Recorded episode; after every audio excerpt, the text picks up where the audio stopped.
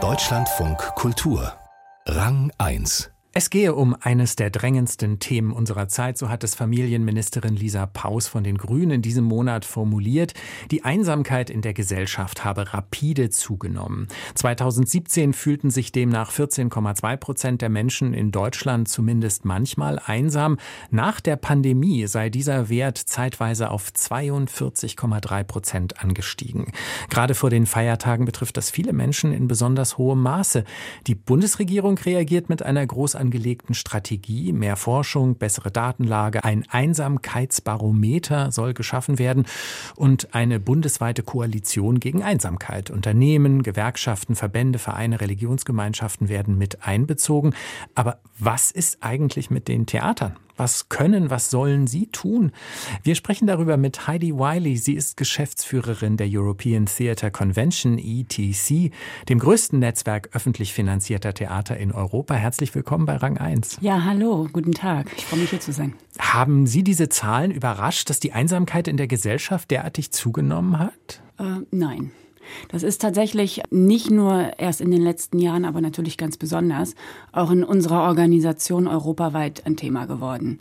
Wir haben vor ein paar Jahren, als wir mitten in der Pandemie waren, meinte unsere Kollegin vom Nationaltheater in Lissabon, die damalige Präsidentin, das Thema Einsamkeit ist eine der größten Herausforderungen auch für uns als Theater, denen wir uns stellen müssen.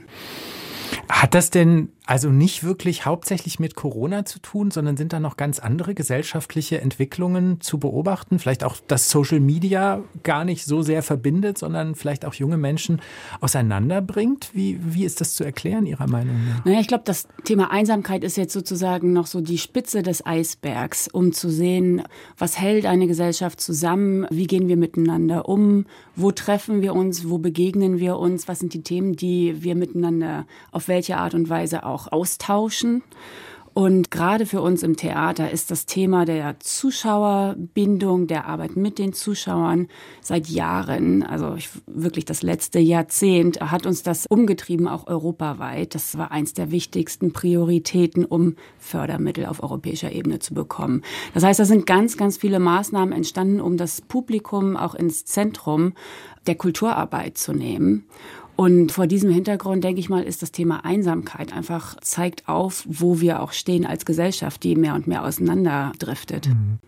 Also von der Bundesregierung wurde das Theater jetzt erstmal nicht explizit erwähnt, Sport, Vereine, auch Musik, das ist alles aufgeführt. Liegt es vielleicht daran, dass man bei einer Theateraufführung zumindest erstmal im Klischee in der Regel eben auch sehr isoliert im dunklen Zuschauerraum sitzt, dass das erstmal nicht assoziiert wird, wir machen was gemeinsam?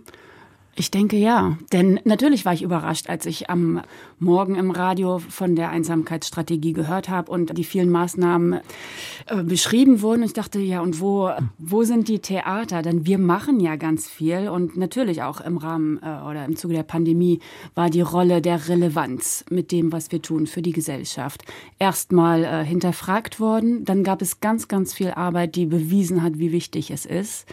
Und jetzt ist wieder davon keine Rede. Mhm. Und das hat uns natürlich schon stutzig gemacht, denn es passiert ganz viel in einem Haus. Aber ja, es zeigt natürlich, wir, aber auch die Entscheidungsträger, Trägerinnen äh, brauchen noch mehr Raum, um miteinander ins Gespräch zu kommen, um darüber zu informieren, was wir überhaupt machen. Ja, dann ist denn die große Frage, was machen denn die Theater? Was können die Theater leisten, was andere Institutionen nicht zu bieten haben, wenn es ums Thema Einsamkeit geht?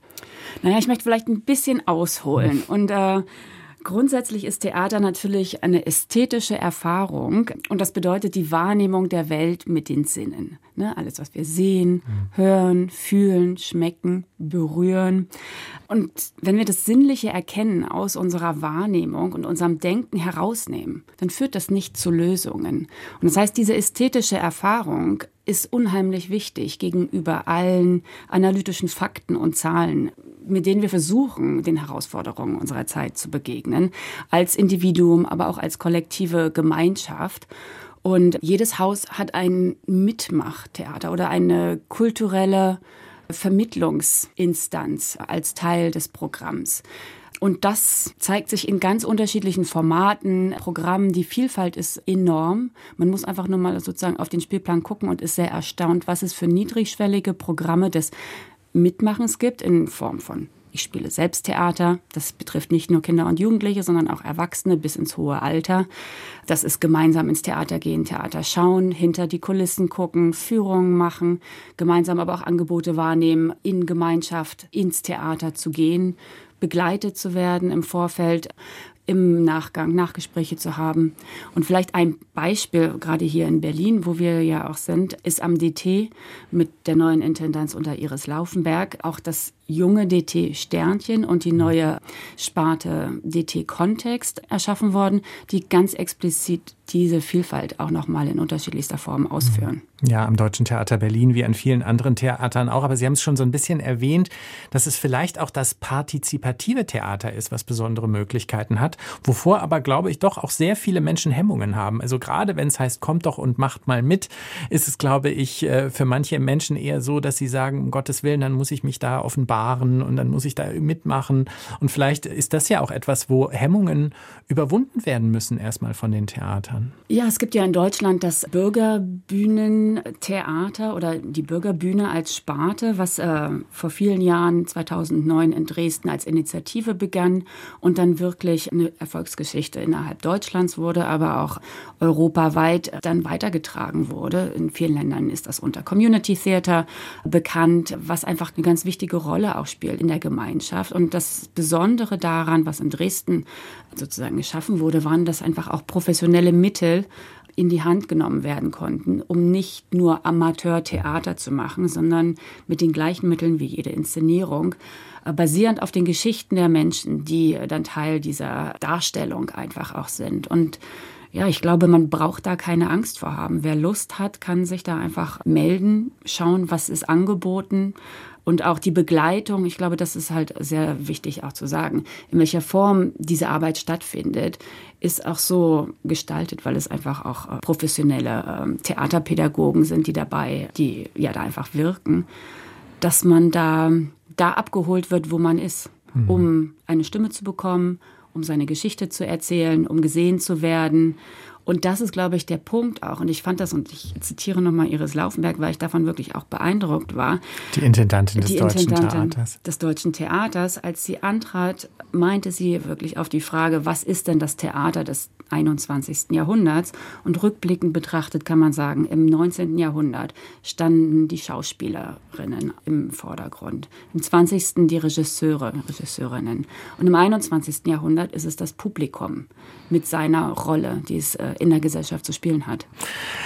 Wie schauen Sie denn auf das Ausland? Also da haben Sie ja als äh, European Theatre Convention auch die ganzen Verbindungen ins europäische Ausland. Gibt es da Länder, die da schon anders arbeiten, die da anders rangehen als in Deutschland? Also diese Einsamkeit oder die Vereinzelung in der Gesellschaft programmatisch anzugehen und sich da Lösungen einfallen zu lassen, wie man das Publikum da auch ähm, anders anspricht?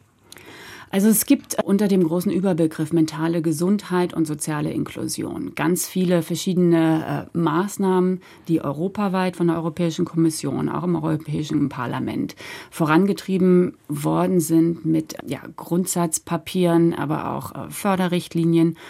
Gerade wenn man nach England schaut, ist es da einfach auch ein Bestandteil von äh, Förderinstrumentarien, äh, gerade diesen Aspekt von Kultur zu fördern.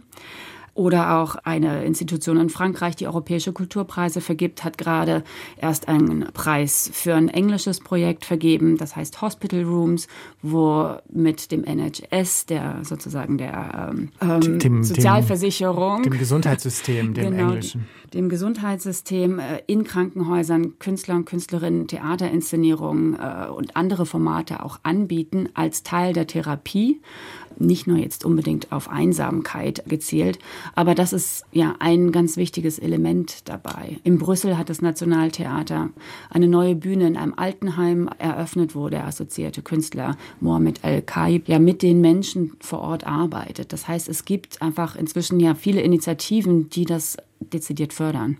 Also die Theater müssen auch ein bisschen sich vielleicht noch ein Stück weiter öffnen und zeigen, wir sind gute Orte oder wir gehen auch auf euch zu und wir bieten euch auch eine Art von Miteinander, was jetzt gar nicht unbedingt nur was mit künstlerischen besonderen Produktionen oder Theaterstücken zu tun hat, sondern auch als Orte des gemeinsamen Erlebens und des Beieinanderseins. Ja, das Wichtige, was man auch einfach oft übersieht, ist, dass Theater ja mitten in der Stadt sind, Teil einer Gemeinde, Teil eines Straßenzuges und in dem Sinne ja auch mit einem Haus in einer Nachbarschaft sind. Und äh, als Teil eines ja, Hausbesitzers oder ein, ein Haus, was man führt, öffnet man natürlich auch seine Türen. Und die Rolle des Gastgebers oder der Gastgeberin ist auch etwas, was mehr und mehr Häuser für sich in ihren Programmen widerspiegeln. Sei es natürlich, was sind die Themen, die weltlichen Themen, die Alltagsthemen, die äh, sich in den Inszenierungen wiederfinden, aber auch in den Formaten des Mitmachens, des Begehens,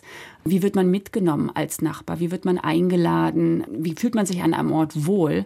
Und hat da auch nicht nur Lust, abends zu sein, sondern kann auch tagsüber sich dort aufhalten und ja, seine Freunde finden, äh, mit Menschen zusammenkommen, mit denen man sich äh, ja gerne austauschen möchte. Und diese Rolle des Gastgebers, das ist eine ganz wichtige Funktion. Auch die Theater mehr und mehr austesten, aber auch, äh, auch gerade im Austausch auf europäischer Ebene, wo wir uns zusammenfinden. Es gibt ein Beispiel in Malmö, wo das Theater in einer Einkaufsstraße sozusagen umstrukturiert wurde und plötzlich gibt es einen Eingang von der Einkaufsstraße ins Theater. Es gibt ein Café, wo man tagsüber sein kann. Die Schauspieler sitzen draußen mit am Kaffee. Man geht vorbei und kann sich begrüßen, trifft sich dann natürlich auch in bestimmten Workshops, wenn man Lust hat, da mitzumachen, dass man so ein Gefühl hat, ja, hier finde ich mich wieder und gehöre dazu. Sagt Heidi Wiley, Geschäftsführerin der European Theatre Convention. Das Gespräch haben wir vor der Sendung aufgezeichnet.